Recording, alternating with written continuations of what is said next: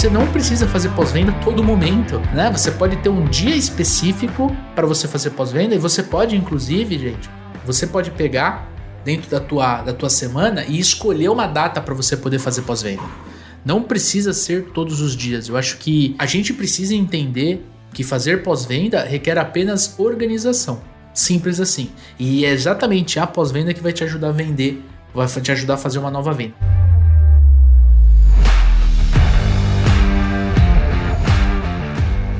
Olá, super vendedores, tudo bem? Estamos começando mais um episódio do Papo de Vendedor. O meu, o seu, o nosso podcast de vendas. Um podcast feito de vendedores para vendedores. Você já me conhece, eu sou Leandro Munhoz e aqui comigo está ele, Daniel Mestre. Fala aí, pessoal, como é que tá essa força? Daniel Mestre, hoje vamos falar de pós-venda um assunto que é muito pouco falado e que, na nossa visão, né, Dani, é um assunto importantíssimo para os supervendedores, né, cara? É isso aí, cara. Pós-venda, né? Tá lá no finalzinho, né? Tá depois de fechamento, tá depois do sim aí. Tem grande parte da galera que simplesmente ignora, né, Leandrão? Exatamente. E para a gente poder aquecer os nossos motores aqui, queria trazer uma pergunta, uma pergunta muito inicial, pergunta aquela para tirar, para quebrar o gelo. Dani, na tua visão, cara, o que é pós-venda e por que o pós-venda é importante? Cara, pós-venda é você fazer um check-up aí de se tudo correu bem, né? É você ter um contato após ter vendido para alguém, né? Você puxar um feedback, é você verificar se saiu tudo de acordo, você encerrar o ciclo ali, né? Para poder dar abertura para uma próxima. E é importante justamente por conta disso, né? Você conseguir amarrar né? Você conseguir finalizar esse negócio, você conseguir ter certeza que seu cliente é, atingiu os objetivos dele, se ele teve algum tipo de problema, se ele está satisfeito, se ele não está satisfeito, né? Se aconteceu alguma coisa que poderia ter sido melhor, aprender um pouco com o processo para você poder iniciar um novo ciclo, seja com esse cliente, seja com o próximo cliente,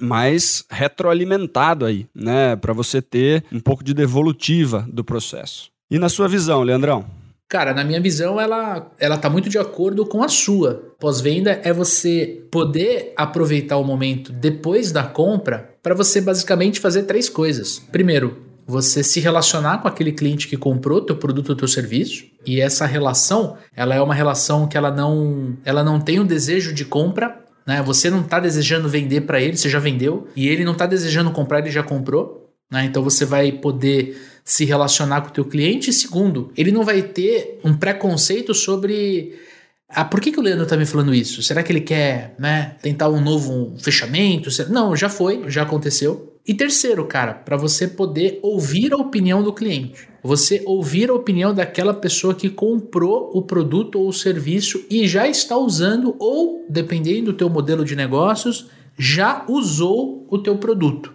E ninguém melhor do que o cliente para te ensinar, para te dar feedbacks, para te dar munição sobre o teu produto ou o teu serviço, para te ajudar a vender mais, não só para ele, mas para todo mundo. Então eu acho que é, o que é pós-venda é um relacionamento depois da compra e por que ela é importante? Porque você tira aquela carga da venda em si e você começa a se relacionar, a falar de forma aberta com aquele cliente e é uma chance muito, muito, muito, muito, muito bacana de você conseguir coletar feedbacks que te ajudem a vender o teu produto, o teu serviço em outros clientes. E aí, cara, a gente costuma debater muito isso, né? Principalmente com os nossos alunos, a gente costuma debater muito a questão se vale a pena ou não parar de vender para poder fazer pós-venda, cara. Tem muita gente que acha que fazer pós-venda é perda de tempo. Qual que é a tua visão sobre isso, cara? Então, cara, se você for parar para pensar,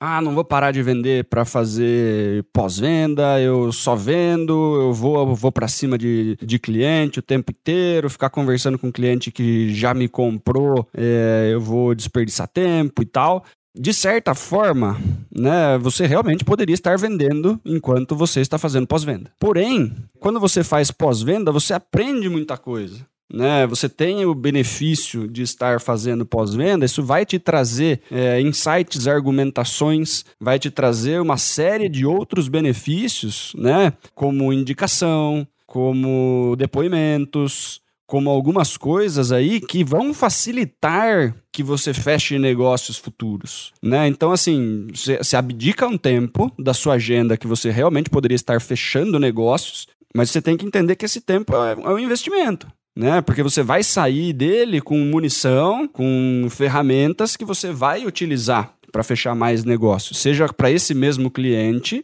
né, do ponto de vista de fazer o que a gente chama de pós-venda, pré-nova venda, de você eu, eu ligo para um cliente para saber se deu tudo certo, pô, Leandro, e aí, como é que tá? Gostou do serviço? Tá funcionando direitinho, não sei o quê? E o Leandro me fala, pô, gostei, tem aquele outro negócio que você comentou comigo, vamos ver, passa aqui.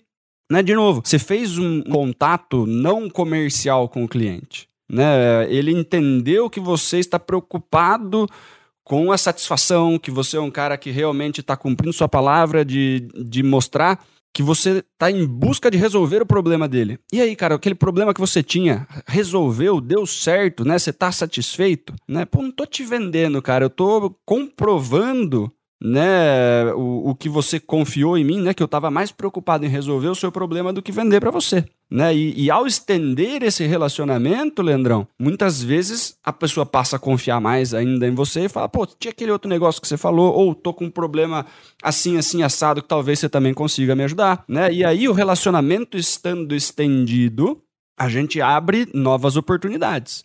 Ah, mas Daniel, o meu negócio é um negócio que o cara compra uma vez e ele não vai comprar de mim outra coisa, só tem um tipo de serviço. Sem problemas, cara. Esse cara pode te trazer novos clientes, pode ter uma série de outras coisas aí, né? Você pode pegar depoimento desse cara e essas coisas vão ajudar você a fechar negócios com os outros clientes. Quando você parar de fazer pós-venda e for de fato vender, você tá com mais munição, você tem mais coisa para usar né? Você pode inclusive passar, ó, fala com fulano de tal lá, né? Você pega um cliente mais desconfiado e não sei o quê, ó, liga pro, pro Leandro lá, cara. Passei lá, fiz um pós-venda, o cara tá satisfeitíssimo. Liga pro Leandro e pergunta o que, que ele acha, cara. Não vou nem eu falar para você. Mesmo nesse caso que o vendedor ele acaba vendendo uma única vez para aquele cliente, né?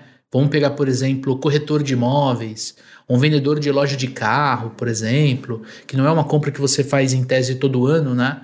Quando você faz pós-venda, nesse caso específico, você precisa se concentrar principalmente em analisar como está o teu processo de vendas.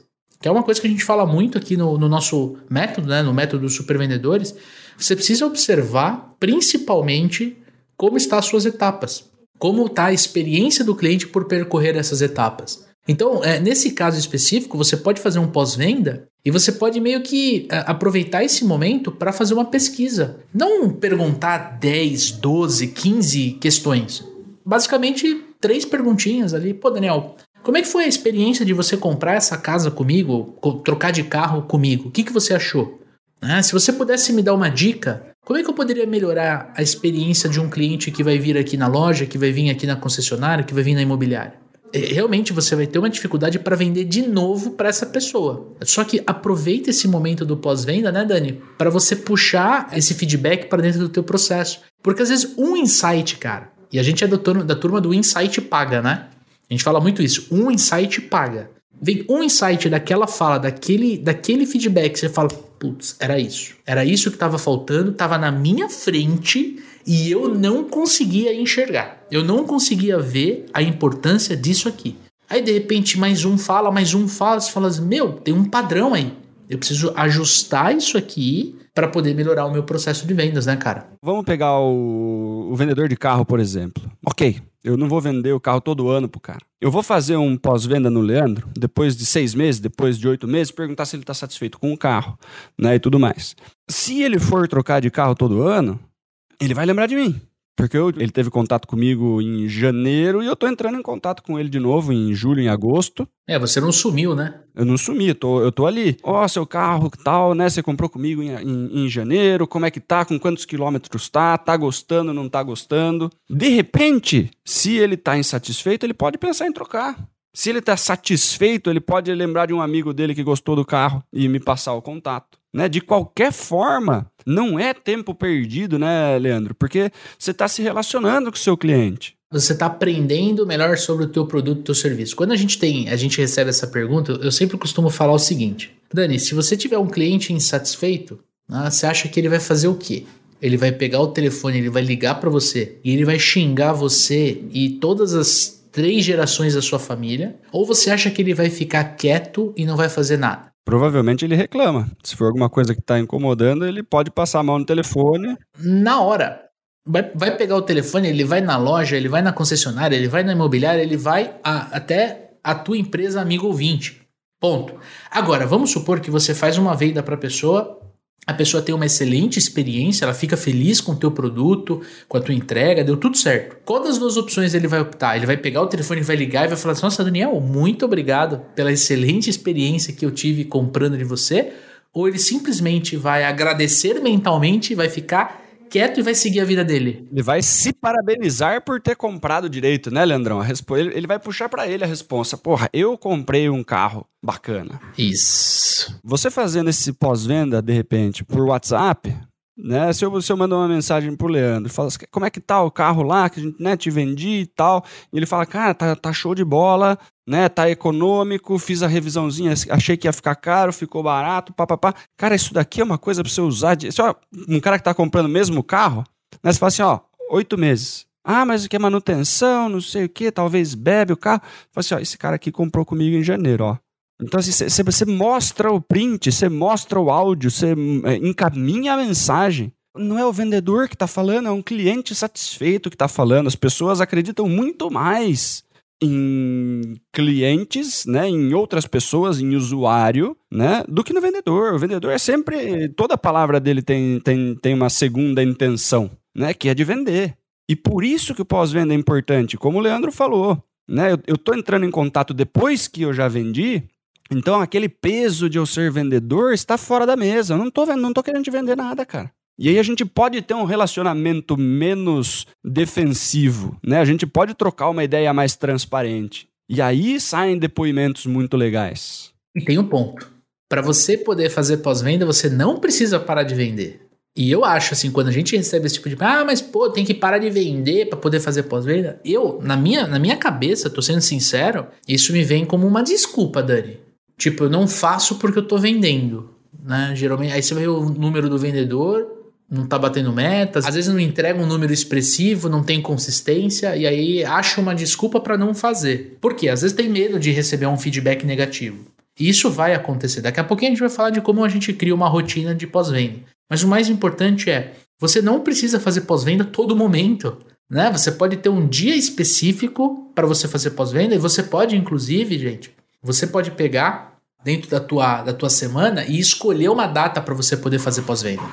Não precisa ser todos os dias. Eu acho que a gente precisa entender que fazer pós-venda requer apenas organização. Simples assim. E é exatamente a pós-venda que vai te ajudar a vender, vai te ajudar a fazer uma nova venda. Seja um cliente de carteira, seja um cliente que vai te indicar para dentro dos amigos, para dentro daquilo que de outros clientes que podem comprar o teu produto ou teu serviço. Cara, você tocou num assunto que é, é, é, sensacional, né? O cara que ele levanta essa objeção, né? Do, ah, tem que parar de vender para fazer, né? O cara não vende oito horas por dia seguidão, né, Leandro? Né? Puta papo furado. A objeção de não querer fazer, né, pode soar insegurança de realmente não sei se eu tô fazendo um trabalho tão bom e se eu entrar em contato com essas pessoas, talvez eu ouça algumas coisas que eu não tô afim de ouvir, porque eu prometi coisa que eu não cumpri, eu né, dei uma forçada na barra, enfim, não tenho certeza se os meus clientes estão 100% satisfeitos, então eu prefiro me esconder e não fazer pós-venda. Uma insegurança, uma postura arrogante de uma pessoa, né, que no fundo sabe que se eu for fazer um pós-venda lá, minha chance de apanhar é alta. E o segundo é o seguinte, da mesma forma que as pessoas reclamam de fazer prospecção porque não sabem fazer prospecção e não estão acostumadas a fazer prospecção, eu não sei fazer prospecção, não, eu não sei fazer pós-venda, não estou acostumado a fazer, então eu prefiro não fazer.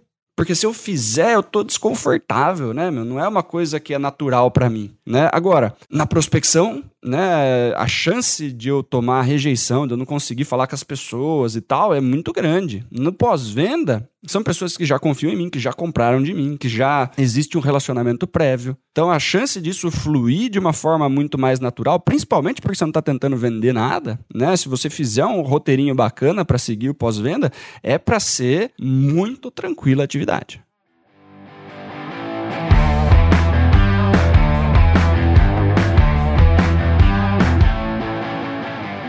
Já para a gente partir para um lado mais prático, eu quero entender, na tua visão, quais são os principais benefícios de se fazer pós-venda. Você cita dois, eu cito dois. Maravilha, vamos lá.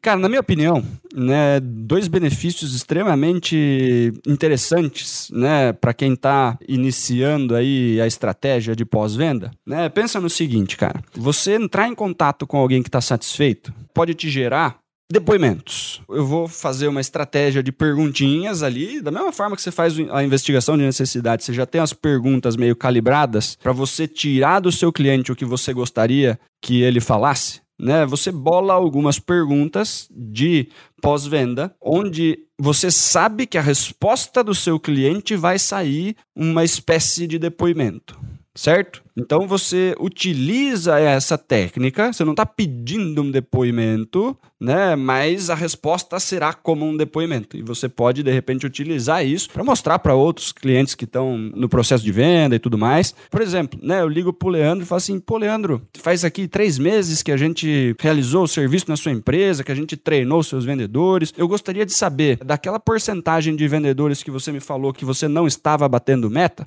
Hoje, quantos por cento do seu time passou a bater meta com consistência? E aí a resposta vem assim, poxa, Daniel, né, a gente tava, como, como você falou, tava ali com só 20% do meu time batendo meta e agora, três meses depois, tô com 70% do meu time batendo meta um mês atrás do outro. Veio uma resposta que é praticamente um depoimento. Né? Então, isso daí você pode usar para vender mais. Esse tipo de, de depoimento, se você pega clientes satisfeitos, você começa a, a, puxar mais coisa. Pô, que legal. E o que, que os vendedores falaram, cara, do treinamento? Você pode compartilhar alguma coisa comigo? Né, teve algum feedback é, interno das pessoas que de repente seja legal para mim? Porque o, feedback dos alunos sempre é interessante para a gente dar uma calibrada no treinamento e tal. Ele vai trazer a fala de alguns dos alunos, das pessoas. Olha, Fulano sempre fala de tal aula que ele começou a usar. Você puxa, ó, tal aula, um aluno assim, assim, assado, da empresa tal, tá aqui o resultado. Né? Então você começa a coletar um monte de informação, né? Que mesmo que você não vá né, dar carteirada com o print nos, nos seus prospects, você começa a olhar, você fala assim, cara, essa aula modifica muita coisa. Quem tiver um problema desse tipo, você fala, ó, já tive um aluno assim, assim, assado, na empresa tal, que tinha essa dificuldade com a nossa aula aqui, ele teve tal e tal e tal resultado. Né? Então, você consegue ter mais argumento dentro do seu, da sua apresentação de proposta. Né? Você, você começa a identificar dores que você não sabia que você res, resolvia, né? porque você está coletando informação e você começa a ter mais argumento. Né? E outro benefício que é extremamente comum para quem faz pós-venda de uma forma estratégica é você conseguir aparecer no seu cliente, né? Então, Leandro, eu realizei o serviço lá na empresa do Leandro, né? O Leandro não está esperando a minha ligação e nem nada do tipo, né? Só que o Leandro, ele está satisfeito ele comenta dos resultados que ele está tendo, ou ele tem colegas que têm o mesmo problema que ele e tal, e nos, lá no fundo da cabeça dele tá um negócio assim, putz, quando eu encontrar com o Daniel, eu preciso falar para ele do, da empresa tal, que tem o mesmo produto que eu, para ele passar lá na empresa do meu primo e não sei o quê. Só que é uma vontadinha inconsciente ali, é um negócio que não vai, o Leandro não vai parar tudo que ele tá fazendo para falar assim, ó, vou ligar pro Daniel e passar uma indicação para ele. Mas se durante esse período ali, né, de, de, de, satisfação, né, porque a satisfação também eu fico animado com, com o negócio que eu comprei, Leandrão, durante X tempo. Depois disso já passou né? Isso já, já saiu da minha cabeça. Agora, você sabendo qual é o período aí que o seu produto realmente faz uma transformação na vida do seu cliente, se você sabe que, pô, né, o cara comprou o carro, as primeiras semanas o cara acha super legal, né? Tá sempre satisfeito, ou não tá muito acostumado, ele tá estranhando um pouco, ele demora dois, três meses para se acostumar. Você sabendo ali o tempo certinho que você liga, o cara ele tá realmente satisfeito, Né, ele tá falando do carro no barzinho com os amigos, ele tá mostrando ca o carro para a família dele, tá levando o pessoal para dar uma volta no carro novo. A chance de se você aparecer nesse momento, né, onde ele tá satisfeito e, e isso está na cabeça dele, a chance dele lembrar de alguém para te indicar Pô, Daniel, ainda bem que você ligou, cara. Eu dei uma volta, mostrei, tava falando do meu carro novo com fulano de tal, né? E ele demonstrou interesse, cara. Você fala assim, pô, me passou o contato dele que eu entro. Eu, eu, eu dou uma ligada para ele e a gente conversa, cara. Porque o cara lá talvez não esteja com uma vontade tão grande a, a ponto de insistir pro Leandro que ele passe o meu contato, né? E o Leandro também não acha que, tipo, vou parar tudo que eu tô fazendo e ligar pro Daniel para passar o telefone do cara. Mas se eu apareço, eu, eu, eu favoreço, eu coopero, né? Com que as coisas conspirem ao meu favor. Eu liguei, né? Eu mandei uma mensagem pro Leandro num momento que eu sei que ele está satisfeito e que talvez esteja reverberando alguma coisa ali, né? E aí ele me passa essa indicação. E aí é melhor do que eu ter, né? Voltando à primeira pergunta lá, Leandrão. Às vezes é mais fácil conseguir um cliente quentinho e triangulado ali por indicação do que prospectando, cara eu gasto três horas fazendo pós-venda, eu saio com quatro, cinco leads quentinhos, que se eu tivesse prospectando, talvez eu não conseguisse com essa velocidade. É muito, muito mais fácil quando o teu cliente introduz você num potencial cliente, né, cara? É uma indicação, é uma referência quentíssima, né? É muito mais fácil. E as suas duas dicas, Leandrão? Manda aí. Cara, primeiro de tudo, meu, você vai fazer pós-venda e você vai descobrir um monte de problema. Um monte de coisa que você achava que estava é, perfeita, não estava. Estava na sua cabeça, mas não estava na cabeça do cliente. Então você vai usar o pós-venda para descobrir muitos erros do teu produto, do teu serviço, da tua entrega, da tua instalação, daquilo que acontece depois que o cliente recebe o produto. E aí você vai poder aprender com esses erros, você vai poder melhorar como vendedor, você vai poder melhorar como empreendedor, se, não, se o amigo ouvinte ou amigo ouvinte for dona do negócio. Você vai crescer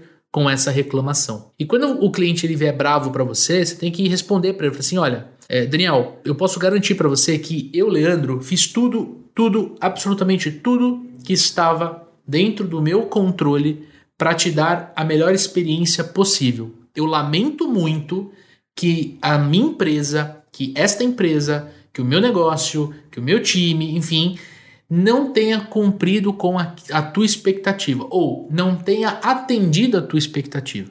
O que você vai fazer com a pessoa nesse momento? Você vai fazer ela acalmar. Ó, oh, tô te ouvindo, tá? tô gerando empatia, tô te ouvindo, tô aqui tá? Dei o meu melhor, mas não foi o suficiente, tá tudo bem, me desculpa. Não é para entrar em conflito com o cara se ele reclama, né, cara? Porque daí eu, eu, eu, só, ao invés de construir relacionamento, eu tô ligando e tretando com a pessoa, né? Exatamente. O amigo ouvinte, ele tem que estar tá li, ligeiro para isso, né? Eu tô ligando para aprender, não para me defender né? Você precisa ter uma humildade para fazer pós-venda, né, Leandrão? Acho que esse, esse, é um ponto é um ponto fundamental. Continue aí. É porque além da técnica que você está de repente aprendendo com a gente aqui nesse podcast, é, você tem que estar tá preparado para ouvir coisas que você não quer ouvir, né? Então voltando na, na, na, tua fala é, do tópico anterior, às vezes a pessoa ela não faz pós-venda para não passar por esse momento, que esse momento ruim, né, de ouvir o cliente bravo, ele pode existir.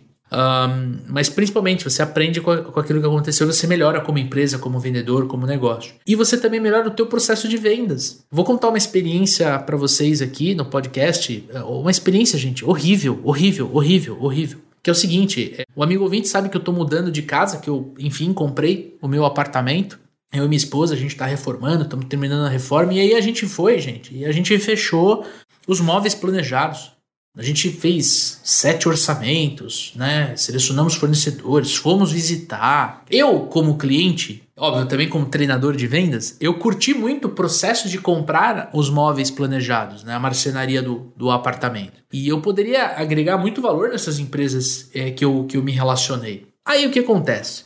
No final do processo da escolha, eu fechei com uma marcenaria específica e o vendedor ele me explicou, falou assim, olha, o prazo de entrega dos móveis é de 45 dias úteis após a medição, né, que é quando a equipe vai até a sua casa e eles medem de fato os cômodos para ver se aquilo que foi projetado bate com se a parede que tem 2,20 no projeto, ela tem 2,20. Se ela não tem 2,18, pode acontecer. Bom, o que, que você entende como móveis prazo de entrega? Eu, eu imaginei que eu ia abrir a porta do meu apartamento, E eu ia entrar e eu ia entrar no meu apartamento mobiliado, né? A cozinha, a sala, eu ia poder dormir no meu quarto, enfim. 45 dias úteis após a medição. Após a medição, tranquilo, eu estava ciente. Dentro do contrato tinha essa cláusula na dentro do escopo de prazo de entrega, estava escrito, tudo bonitinho. Só que o vendedor ele não me explicou que a entrega para eles é diferente do que é para mim como cliente.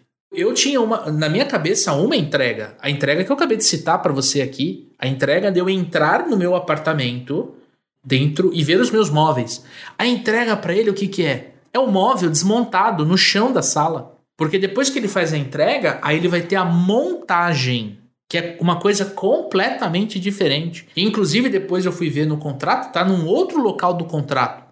Então é uma pegadinha que você, que não é do ramo, você eu, eu não compro móveis planejados todo, todas as semanas, né? Eu não compro isso uma vez a cada seis meses. Eu pretendo demorar muito tempo para comprar e seguramente eu não vou comprar dessa empresa. Isso eu posso ter certeza absoluta. Mas se o vendedor tivesse me explicado isso, olha, eu diria para você que tem 95% de chance de eu ter fechado com ele mesmo assim. Entende? Eu não ia deixar de fechar com ele porque ele, ele ia me explicar: olha, é 45 dias úteis a entrega, mais 25 dias úteis a instalação. Não estou falando que ele foi honesto ou desonesto, tá? Não vou entrar nesse mérito, mas ele não me explicou essa diferença.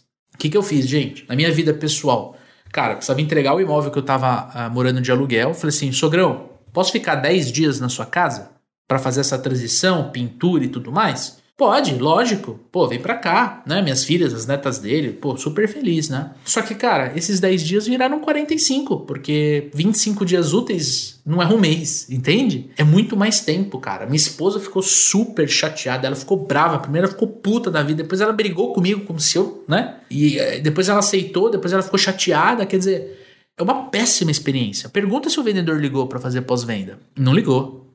Nem vai ligar. Porque de repente isso é normal no mercado. Você entende o que eu digo? O pós-venda, ele tem que existir para você entender e melhorar o teu processo de vendas. Se o vendedor que me vendeu escutar este podcast, entenda o seguinte, você poderia ter me explicado. Eu não, eu não teria mudado para casa do meu sogro e eu não teria o problema que eu tô tendo agora com a minha esposa. Simples assim, eu teria feito um planejamento diferente, eu ia fechar com você. Então o meu ponto é, agora voltando pro, pro nosso tema, né? Se você faz pós-venda e você percebe, você tem um cliente que dá esse feedback claro, preciso, cara, você melhora, você aprende com ele e você melhora o teu processo de vendas. Para mim, essa é a sacada do pós-venda. E depois, o Dani deu duas dicas e eu vou dar duas dicas. É o seguinte, você aprende o, o, o processo de compras eu a todo momento falo de processo de vendas, né? O nosso método, um dos pilares da tríade de vendas é o quê? É o processo comercial. Só que do outro lado, no teu cliente tem uma coisa chamada se processo de compras. Quando você começa a entender no pós-venda como ele conduz a decisão internamente, tanto se for um cliente B2B quanto um cliente B2C, você vai entender exatamente como o teu processo de vendas está encaixado no processo de compras. E se ele não tiver encaixado certinho, você aproveita para encaixar, para melhorar. Se o teu cliente, por exemplo, pede 10 dias para analisar uma proposta, tenta entender no pós-venda de alguém que comprou o que, que passa na cabeça dele nesses 10 dias. A gente estava conversando com um amigo ouvinte, com um aluno do nosso treinamento online, no treinamento ao vivo, e ele falou: Cara, eu vendo franquia. Então, quando eu apresento a circular de oferta de franquia para o Daniel, por lei, eu preciso respeitar 10 dias de prazo para o Daniel ler a COF, ler a circular de oferta de franquia. Ele falou hoje na aula, né, Dani? Muita coisa acontece durante esses 10 dias. Cara, tu tá fazendo pós-venda? Pergunte, Daniel, o que, que, você pensou nesses 10 dias de análise da COF? O que, que, você, o que, que passou na tua cabeça? O que, o que outras franquias você foi ver? O que, que você conversou com a tua esposa? O que, que você conversou com o teu sócio? O que, que você conversou com o teu cunhado, com a tua sogra? Por que, que você optou por nós no fim das contas? Olha que pergunta de ouro. Nossa, excelente, Dani. Faz essa pergunta. Dani, por favor, por que, que você comprou de mim?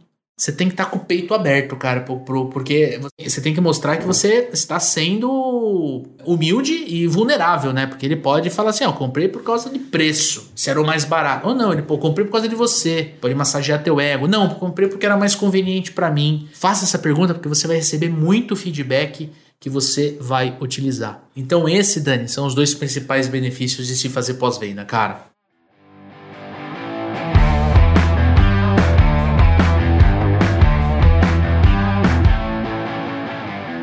Lê, tem uma pergunta aqui, bem ligada à, à questão do processo, bem ligada à questão de CRM, que é como trazer isso para dentro da rotina, cara? Beleza, entendi que é importante, né? Mas eu não tenho hábito. E aí? Primeiro de tudo, você tem que olhar para o teu mercado, olhar para tua empresa e entender quais são os melhores canais para você fazer pós-venda.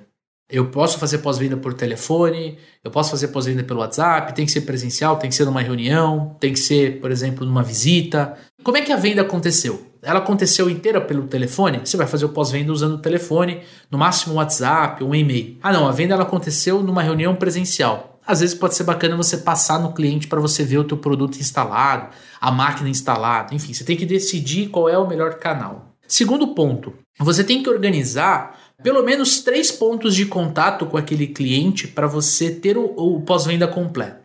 Então, vou dar um exemplo aqui para vocês entenderem. Vamos supor que o Daniel, eu trabalho numa loja de celulares, né? E o Daniel ele tá conversando comigo para ele comprar um novo iPhone, o iPhone 14, tá? Ele virou para mim e falou: "Quero comprar", mas eu fui conseguir vender para ele eu tenho que fazer? Um contato com ele para fazer um primeiro pós-venda muito rápido, logo após 24 ou 48 horas depois dele comprar e receber o produto. Daniel, chegou tudo em ordem? Tá tudo certo com o teu telefone? Gostou do equipamento? Simples assim. Pode ser pelo WhatsApp, pode ser por telefone. Teve um feedback positivo, desliga, se coloca à disposição e desliga o telefone. Você pode pôr uma nova rotina de pós-venda, por exemplo, daqui sete dias. Você liga para ele e aí sim, cara, agora você tá usando o teu telefone durante sete dias. E aí, meu, o que, que você achou de verdade? Gostou, não gostou? Tá com alguma dificuldade? Tá com alguma dúvida? Posso te ajudar? Se coloque à disposição. E nesse follow-up de sete dias, né, você pode entrar com o que a gente comentou agora há pouco perguntar para ele: Poxa, por que, que você escolheu a nossa loja? Por que, que você comprou de mim e não, por exemplo, da Fast Shop? Por que, que você optou por esse modelo específico? Você queria o lançamento da Apple? Você, por que, que não o 13? Faz duas, três perguntinhas ali para, durante a conversa, você ter esse feedback. Você pode pôr um novo contato, um novo pós-venda daqui uns 30 dias, só para você se certificar de que ele sabe que você está à disposição para o que precisar. Simples assim. Talvez nesse terceiro ponto de contato você possa pedir uma indicação. Daniel, teria alguém na sua família, no, seus, no seu círculo de amigos, que gostaria de trocar de telefone depois de ter visto você com o iPhone 14? Pô, tem, tem o meu cunhado. Puta cara invejoso. Tudo que eu tenho ele quer ter.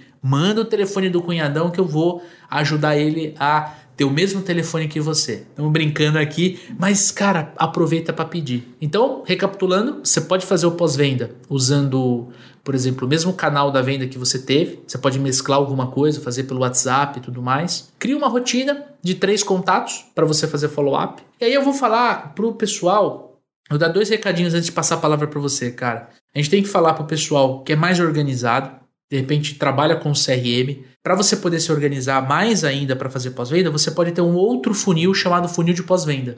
Tá? Onde, por exemplo, quando eu aperto que eu ganhei aquela venda, aquela oportunidade, ele já gera uma outra oportunidade dentro do, do CRM para você poder fazer pós-venda. O RD Station CRM, que é o CRM que a gente usa aqui nos Super Vendedores, ele tem essa opção. Então você tem um funil de pós-venda ali com três colunas, os três contatos que você vai fazer dentro do teu processo de pós-venda. Segundo recado, para quem faz gestão de carteira, né, e o cliente ele compra de forma recorrente, vamos adaptar um pouquinho. Porque se eu estou vendendo para o Daniel e o Daniel ele pode comprar de mim de novo daqui 15 dias, por exemplo, eu vendo material para escritório, esse copinho plástico aqui para quem está nos assistindo no YouTube. O Daniel ele precisa comprar material de escritório uma vez a cada 15 dias, duas vezes por mês. Então o meu pós-venda ele tem que ser mais curto.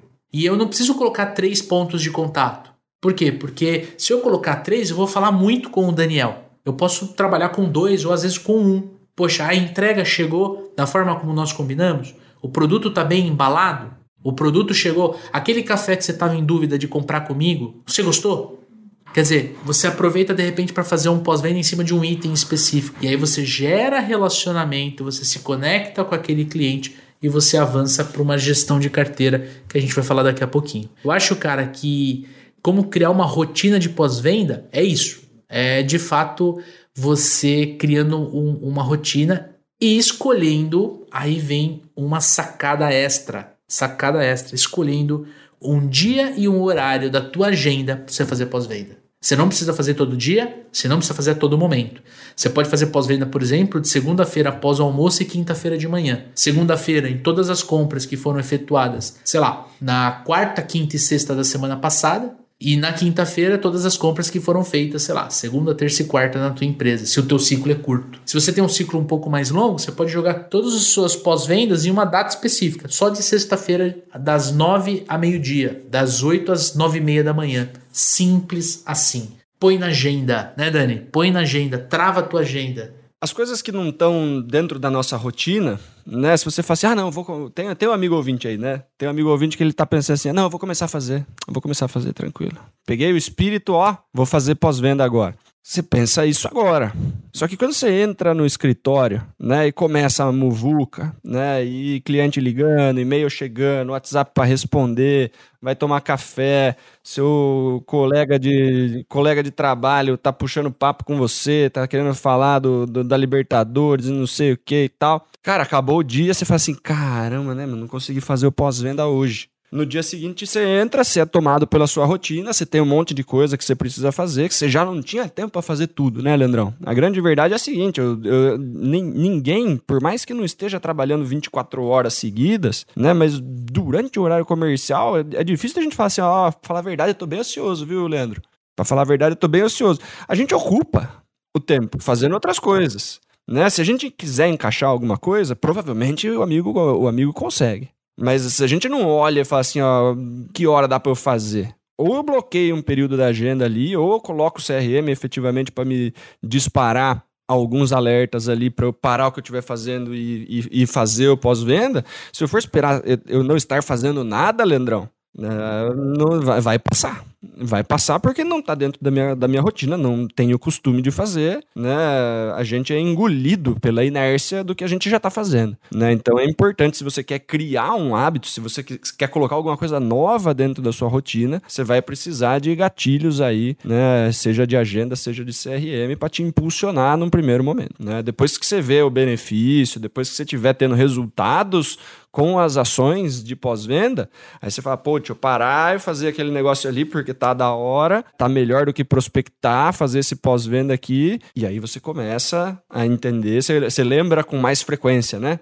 Você teve um resultado positivo, você teve o reforço ali, você começa a querer repetir esse comportamento para ter o resultado de novo. Mas para iniciar o hábito, né, sempre precisa dessa, dessa ajudinha, desse empurrãozinho aí. Cara, e você trouxe um tema importante. Quando você começa a fazer pós-venda, você não tem resultado desse pós-venda num curto espaço de tempo. Como quase tudo, né, Lê? É médio e longo, né? Exatamente, cara. Então, assim, tem que ter paciência e você tem que respeitar o processo. Você tem que respeitar o processo. Esse, esse final de semana foi curioso. O Dani ele compartilhou um vídeo do Kobe Bryant no domingo, né? E eu tomei café da manhã na segunda assistindo o, o, o, vídeo que você mandou, né? E é incrível, cara, ele contando como ele como era a rotina de treino dele. E não é à toa que ele foi um dos maiores jogadores da NBA, né? Um cara fantástico, um puta atleta, um baita exemplo, né? Infelizmente hoje não está mais entre nós.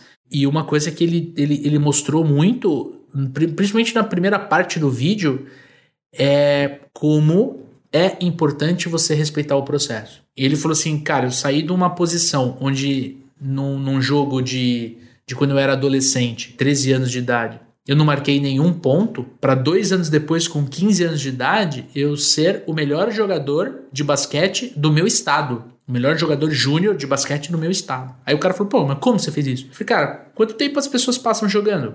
Uma hora e meia né, os, os, os, os, estudantes, uma hora e meia por semana. Eu cara, é matemática. Se eu treinar uma hora por dia, eu vou ser melhor que todo mundo. E aí vem o lance de você respeitar o processo. Quando ele começou a fazer isso, ele não se tornou o melhor jogador. Quando você para e olha para trás, você fala assim, porra, do caralho, hein? O cara fez isso, tal, pô. Mas quando ele começou a fazer, né, Dani? É uma hora e meia de arremesso errado, né, mano? Por dia. Deve ser desgostoso, na verdade, né, Leandro? É com absoluta certeza, cara. Eu tô andando, o amigo ouvinte que nos acompanha, eu estou começando a andar de patins, cara. E assim, Eu já tô, eu já tô andando tal, tomei uns capote nervoso. Quem não cai andando de patins é porque não tá andando de patins. Agora qual que eu tô na fase? Tô na fase de procurar um professor. Porque eu quero, eu quero ficar bem fazendo isso, sabe? Eu não quero parecer um pato, né?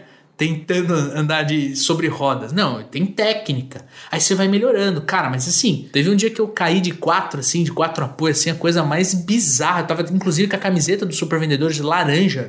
Eu só tinha eu, assim, mergulhando, assim, cara. Mas, cara, faz parte do processo de aprendizado, entendeu? E nesse vídeo ficou claro. Respeita o processo, cara. Você começa errando, aí você acerta um pouquinho, aí você vai.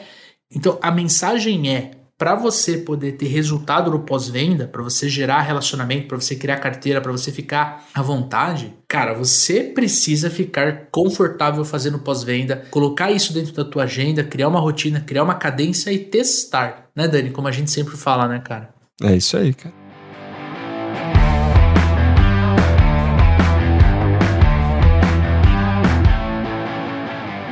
E para a gente poder entender a intersecção, Dani, que tem pós-venda com gestão de carteira, porque isso existe muito, a gente fala muito disso dentro do nosso treinamento online né? e é muito importante o amigo ouvinte entender que quando você está fazendo pós-venda, você tem grandes chances de criar uma carteira, de se relacionar com essa carteira. Aí eu quero trazer para você, na tua visão, qual é o paralelo entre o pós-venda e o relacionamento com o cliente, cara?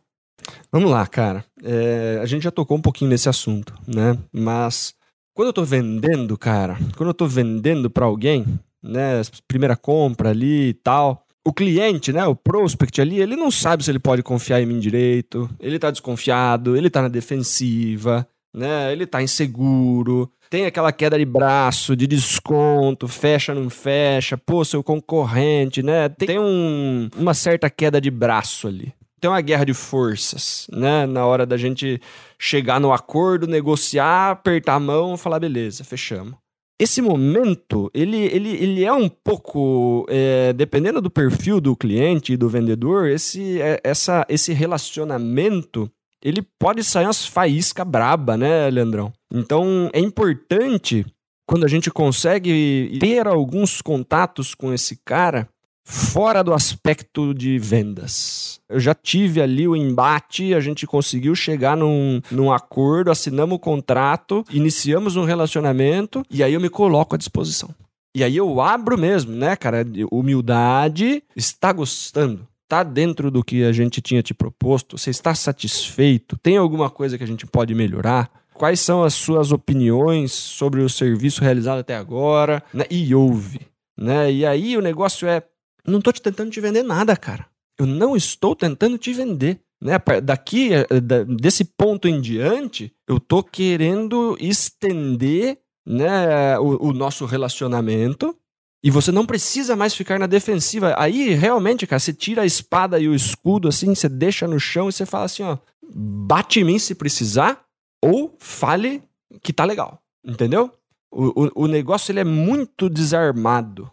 Né? E é importante que se você vai fazer o pós-venda, você esteja desarmado. Porque se, vo se você for ouvir alguma coisa você quiser retrucar, era melhor você não fazer pós-venda. Se você tem a tendência em retrucar, em fazer um monte de, de, de gerar atrito e não sei o que, talvez seja melhor não fazer pós-venda. Né? Porque daí talvez o negócio vai ficar mais complicado. Ao invés de eu, de eu criar relacionamento, eu tô perdendo um pouquinho ali do que poderia ser construído um relacionamento. Então, o lance ali, né, é você se colocar à disposição, você trabalhar isso, você estender a confiança, você criar um laço com esse cliente, do ponto de vista de se ele precisar de alguma coisa, se ele, ele, ele se sentir à vontade de passar a mão no telefone e falar, Daniel, ó, tem um negócio aqui que, cara, não sei se eu gostei. Porque se, se, alguns clientes, se, se você não dá essa liberdade para ele, ele engole. Ele, ele não vai passar a mão e, e gritar no telefone com você.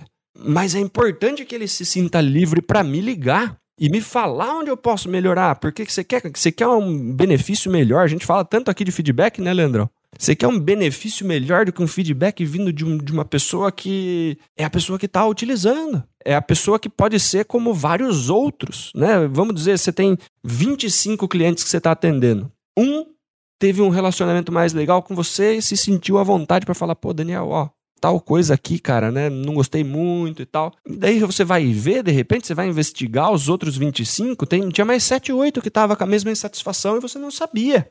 E talvez você nunca soubesse. E se você não sabe, você não consegue melhorar. E esse cara te deu um presente, ele falou: "Cara, tá aqui uma oportunidade de melhoria". E daí talvez desse ponto em diante você consiga ser uma pessoa melhor, um vendedor melhor, você consegue vender mais para as pessoas, você consegue deixar 25 de 25 clientes satisfeitos. Né? E desse ponto em diante, né, esse cara, dependendo do tipo de reação que você tem, ele vai te respeitar muito mais. Ele vai falar, pô, vale muito a pena fazer negócio com o Daniel, cara. E aí você constrói um relacionamento bacana, né? Que talvez o cara que ficasse satisfeito de primeira não tenha com você né? Porque foi tudo bem. É aquele, é aquele grande negócio da metodologia Disney, né? Que toda dificuldade, toda falha que houve, né? Toda insatisfação é uma oportunidade de melhoria, né? E quando tá tudo bem, eu não tive uma oportunidade de melhoria. E se não tive uma oportunidade de melhoria, eu não estendi o relacionamento. Agora, quando existiu alguma coisa que não estava legal e a pessoa me apontou e eu consegui utilizar isso, né, para melhorar e para e para mostrar para essa pessoa que, cara, se você não está satisfeito, eu vou fazer alguma coisa para que isso seja corrigido. Isso vai, né, aumentar os, a, a confiança dessa pessoa em você. E talvez esse cara que num primeiro momento estava insatisfeito e depois você corrigiu, esse cara não te troca. E o cara que estava satisfeito de primeira, que você não teve que mostrar esse, essa parte, né, de você resolver um problema e tudo mais, esse comportamento, talvez esse cara que estava satisfeito de primeira, numa próxima compra, ele tope comprar de outra pessoa, né? Então, no fundo, no fundo, né, o erro e a oportunidade de se tornar uma pessoa melhor, né, por conta de um feedback do pós-venda, foi o que criou mais relacionamento essa humildade é importante para a gente poder construir isso. Né? E, e quanto mais você tiver pontos de contato com esses clientes, né, fora do modelo comercial, porque eu sei que tem vendedores que ligam tipo 40 vezes para o cliente dentro de um mês para tentar vender. Aí você fala, pô, Daniel, mas eu vou adicionar contatos aqui para fazer pós-venda? Você fala, não, cara, 40 contatos para vender dentro de um mês já é muito. Faça 20 de vendas e 10 de pós-venda, você vai estar tá ligando para ele todo dia, mas você não está tentando vender para ele todo dia, porque isso também cansa. O cara ele vai ficar satisfeito de, de, de, de, ter uma ligação sua que só fala assim, cara, tô passando só para saber se você tá bem. Não é nem pós-venda, é, é, puro relacionamento, né, Leandrão? Né, cara, tô querendo só para saber, tô te ligando só para saber se você tá bem. Passei aí na frente e tal, vi a loja lotada, né, fiquei contente e resolvi ligar só para te mandar um abraço aí. O cara fala, pô, que legal, né, meu? O cara tá vibrando com o meu sucesso, né? Esse tipo de, de construção de relacionamento, no fundo, vai te, né, ao longo do tempo, né, vai te beneficiar. E a gente não pode esquecer também, Dani, que é, em alguns casos você pode checar com o cliente se ele está tendo algum tipo de dificuldade com o produto que você quer vender para ele recorrentemente. Né? Então, por exemplo, no meu passado, o, eu, eu trabalhei com distribuição de cabo de rede com cabos da Furukawa. Eu trabalhei, foi meu primeiro trabalho como vendedor. Eu trabalhei num distribuidor da Furukawa. E uma das coisas que a gente descobriu fazendo pós-venda é que os vendedores das lojas de material elétrico, que eram na época um perfil de cliente ideal do, do, da empresa, eles tinham dificuldade de vender o cabo de rede. E tinha dificuldade porque às vezes o cliente não perguntava. E se e o vendedor não oferecia, então vendia pouco.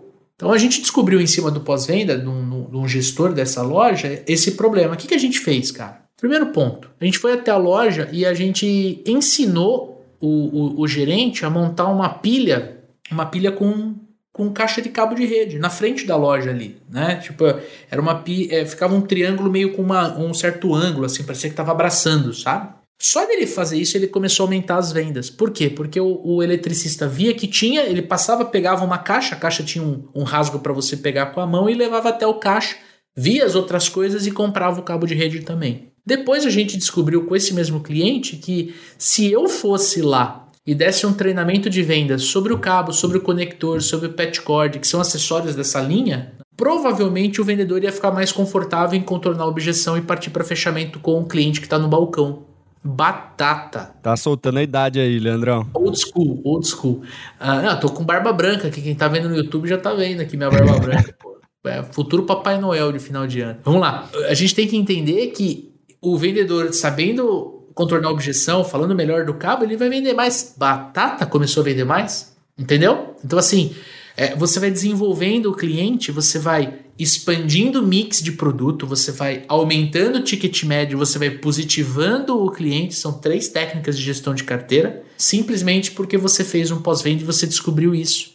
Coisa que se eu tivesse preocupado na época de só ligar né, lá para a loja de material elétrico. E aí, Daniel, tá precisando de cabo? Como é que tá o estoque aí? Como é que tá o teu estoque, né? Abarrotado. Quando tem uma caixa, o cara fala abarrotado. E eu precisando vender. Ao invés de eu fazer isso, na época eu aprendi a usar essa técnica de pós-venda, apliquei e funcionou. E você tem que trazer isso para o teu negócio. Poxa, Leandro, mas eu sou o vendedor da loja lá de móveis planejados. Como é que eu vou fazer né? Você pode fazer dois, três, quatro pós-vendas no horizonte de seis meses, nem o Dani comentou no começo do nosso episódio. E lá no terceiro, no quarto, você pede uma indicação. Pede foto. Você pode pedir uma foto do ambiente, porque aí o ambiente vai estar tá, vai tá decorado. Cara, um dos maiores, é, é uma das maiores lições de pós-venda que eu tive foi lendo um livro, e a gente já falou desse livro aqui no episódio de livros para vendedores, que é o do Joey Girard, né, o maior vendedor do mundo. Cara, ele fazia pós-venda usando as datas comemorativas. O cara vendia carro. Né? Ele vendia carro da GM numa época que não tinha computador, não tinha, não tinha WhatsApp, não tinha. Cara, tinha telefone, tinha fax e tinha loja. E o cara mandava cartão postal de Feliz Natal. E Feliz Aniversário. E de Feliz Aniversário. Olha que coisa simples, cara. E será que. Por que, que a gente não faz isso, porra? Entende? É, hoje a gente tem CRM, hoje a gente tem internet, hoje a gente tem WhatsApp, tem Facebook, tem Instagram. Por que, que a gente não faz isso? Então, assim, talvez às vezes é, é, o lance do relacionamento, que é o tópico do nosso, da nossa discussão aqui, vem muito disso, cara. O quanto eu quero me relacionar com o Daniel versus o quanto eu quero ir pro próximo. Eu sou um cara de, que gosto dessa relação, que quero vender cada vez mais para você, ou sou um cara que gosta da adrenalina de fazer uma primeira venda?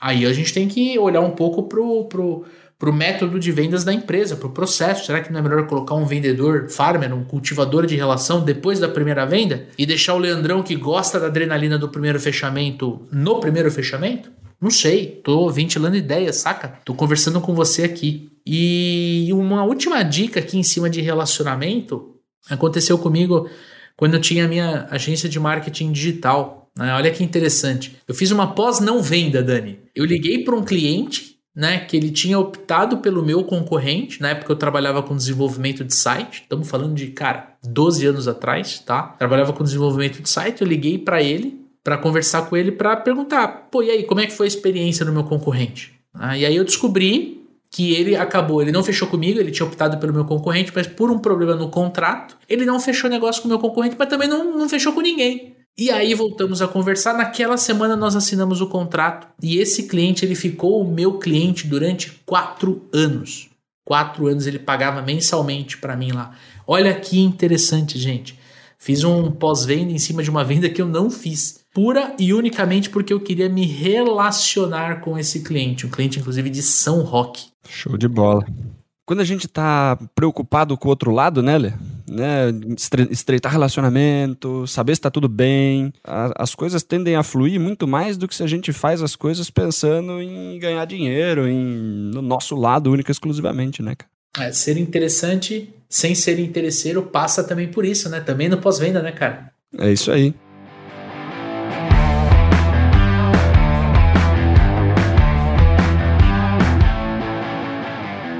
E aí, cara, a gente tem uma pergunta bônus aqui, né? A gente tinha preparado essa pauta e aí tem uma aluna nossa aqui da, da mentoria dos supervendedores que ela pediu aqui, ela deu uma sugestão de pergunta, né? Que é: devo pedir feedback sobre o meu atendimento, né? Devo fazer um, um pós-venda em cima do vendedor, né? O que, que você acha, Leandrão?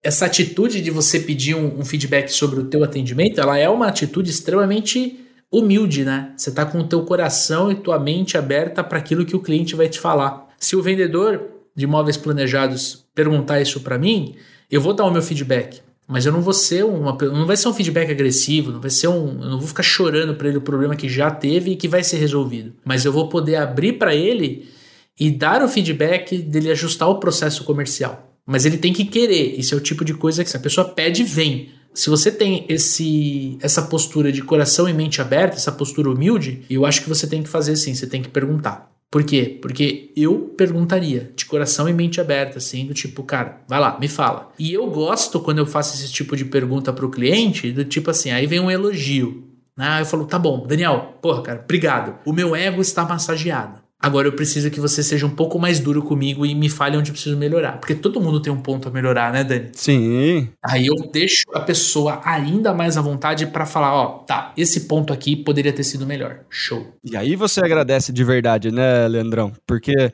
a gente tá acostumado, né, cara, a ir nas empresas, né, dar aula, dar palestra, dar o treinamento, e sempre vem a galera, né, no final, né, conversar com a gente, não sei o quê, pô, muito legal a aula, gostei pra caramba, não sei o que. Você fala assim, cara, fala pra mim alguma coisa que dá pra melhorar. E daí o pessoal, não, não, mas foi legal pra caramba, não sei o que. Assim, cara, legal, né? Bacana que você gostou, né? Só que eu quero fazer melhor da próxima vez, né? Me dá um presentinho, né? Me dá uma dica, né? Porque eu não consigo saber, né? E, e só chegou aonde está, né? Só, só, só ficou legal desse jeito porque eu fui coletando, né? Então, Manda uma aí, né? Ah, ó, dá pra aprofundar tal ponto ali e tal, de repente, né? Ficou uma dúvida aqui, né? Então, aí você consegue calibrar a aula, você consegue ir ajustando. Porque se a gente recebe o elogio, né, Leandro, e, e a gente acha que é isso, né? Tipo, aí a gente, a gente fecha a porta para um desenvolvimento. O elogio, lógico, né? Como você falou, ele dá aquela massageada, você fala assim, ah, não tenho nada para melhorar, né? E daqui a pouco a gente tá acreditando nisso, né? E aí é um perigo, né, bicho? Exatamente, cara. E assim, uma, uma vez eu, eu, fui, eu fui conversar com uma pessoa que eu admiro muito, ela tem um podcast muito grande, e aí eu fui conversar com ela, e aí ela fez uma pergunta assim para mim que me deixou meio desconcertada. Falou assim, pô, que legal que você gosta do podcast, qual que você mais gostou?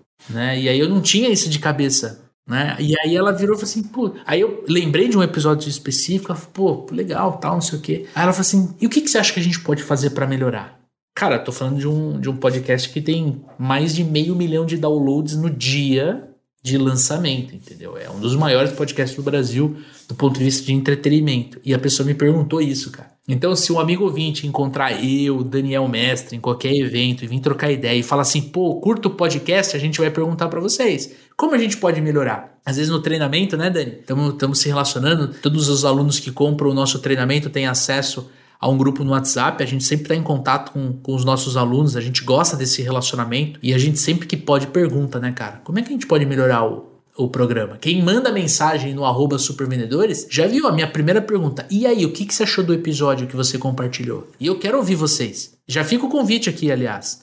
Né? Você está ouvindo ou assistindo esse episódio, vai lá no, no, no seu Instagram, vai lá no arroba supervendedores, tira um print posta lá no story e marca arroba supervendedores, tá? Marca a gente, porque a gente quer conversar com vocês aí do outro lado, né, Dani? Podcast é, é, via de mão única. A gente tá aqui gravando e vocês estão aí do outro lado e a gente quer conversar com vocês. Então vai lá e manda pra gente no arroba supervendedores, né, Dani? É isso aí. Na primeira temporada tinha muita gente que falava, putz, vocês falam muita sigla, vocês falam muita coisa que a gente não entende e tal, né, Leandro? A gente foi mudando, né? Teve muita coisa que a gente ajustou, né? Se você é um ouvinte raiz do, do Papo de Vendedor, você lembra da primeira temporada temporada, a diferença que é para essa temporada, né, Lê? Exato, qualidade de microfone. Não, tudo, cara. Edição, né? A gente, quando a gente mudou de editor, que a gente tá hoje com a Macaxeira produtora, a gente deu um ganho muito grande na produção. Enfim, eu acho que a gente vai crescendo com o feedback do ouvinte. Esse tem que ser o mindset, você que está nos ouvindo. Esse tem que ser o mindset, melhoria contínua. Você faz pós-venda para isso, para você melhorar, para você entender o processo do cliente, para você entender o seu processo, para você vender mais para esse cliente, para você pegar indicações, para você ser interessante sem ser interesseiro. E para finalizar este episódio, quero fazer um convite para você que quer treinar vendas comigo e com este homem barbudo chamado Daniel Mestre. Venha conhecer o método Super Vendedores, o nosso treinamento, onde a gente ensina a tríade das vendas que é falar sobre o processo comercial, falar sobre técnicas de vendas e aprender os comportamentos orientados ao sucesso na nossa profissão. Tem um link aqui na descrição deste podcast para você assistir uma apresentação do método e entender como nós podemos ajudar você a vender cada vez mais, melhor, mais rápido, vender com mais lucro, com menos desconto. Então vai lá, aqui embaixo tem um link para você conhecer o método Super Vendedores. É isso aí, né? Aproveita que você tá na descrição ali, sobe lá das cinco estrelinhas pro nosso podcast. Ah, verdade. Se você estiver no Instagram, vai lá, né? Tira o print, marca a gente, vai lá na nossa, no nosso direct, manda pra gente crítica, sugestão, xingamento, feedback. Esse programa é feito de vendedores para vendedores. É super importante a participação de vocês. Exatamente. Eu quero fazer um agradecimento especial por todo mundo que foi lá no Spotify e marcou lá cinco estrelinhas. A gente tem hoje acho que o maior rate de, de, de classificação dentro da categoria ali que a gente compete. A gente quer agradecer cada um de vocês que foi lá, clicou e marcou ali cinco estrelinhas. Para você que está ouvindo e ainda não fez isso, se a gente puder contar com a tua nota aí de cinco estrelas, vai ser muito bacana, porque isso é sim um feedback do nosso trabalho. Mostra que a gente está agregando valor, mostra que a gente está é, trabalhando com vocês para ter um Brasil que vende cada vez mais, melhor, mais rápido, que vende com lucro, tá bom? E sem contar que ajuda a plataforma também a entender que esse é um podcast relevante e indicar a gente para outros ouvintes que de repente ainda não conhecem o Papo de Vendedor. Tamo junto? E não podemos esquecer, Daniel Mestre. Semana que vem, segunda-feira, que horas? 7 horas da manhã, episódio novo, brilhando no seu Spotify. É isso aí. Forte abraço, boas vendas e sucesso!